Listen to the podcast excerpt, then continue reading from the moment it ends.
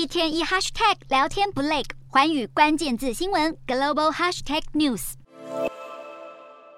美国由副总统贺锦丽代表出席日本前首相安倍晋三的国葬仪式，而贺锦丽先与现任日相岸田文雄举行会谈，两人再度重申台海和平稳定的重要性，并且大力谴责中国对台频频军事施压。尽管事前七大公约国 G7 现任元首都表态将不出席安倍国葬，被视为是岸田政府吊唁外交的一大挫败。不过，安倍生前力推的四方会谈参与国倒是诚意十足。其中，印度总理莫迪日前没有参加英国女王伊丽莎白二世的葬礼，而是由印度总统代表出席。但是，莫迪这回却是亲自现身了安倍的国葬，也算是给足岸田面子。还有，澳洲总理艾班尼斯也是亲自前来参加，并且表示日澳双方将会深化合作，实现自由且开放的印度太平洋。而尽管英国前首相梅伊、法国前总统沙科吉，还有国际奥会主席巴赫等政要也列席，不过治丧委员会邀请了超过六千位的国内外贵宾，出席率却只有约六成，让最多可以容纳一点五万人的武道馆场面稍显冷清。此外，日媒爆料，就连邀请函也经传出包。安倍国葬的日文版邀请函曝光，却有搞勒索的眼尖人士发现，回函的截止日期不但被用贴纸涂改，而且还是手写字，哀鸿过于敷衍了事。然而，安倍国葬在这一周落幕，岸田内阁支持度更是四个月连降，九月只剩百分之四十三，想蹭国葬外交的热度，恐怕是适得其反。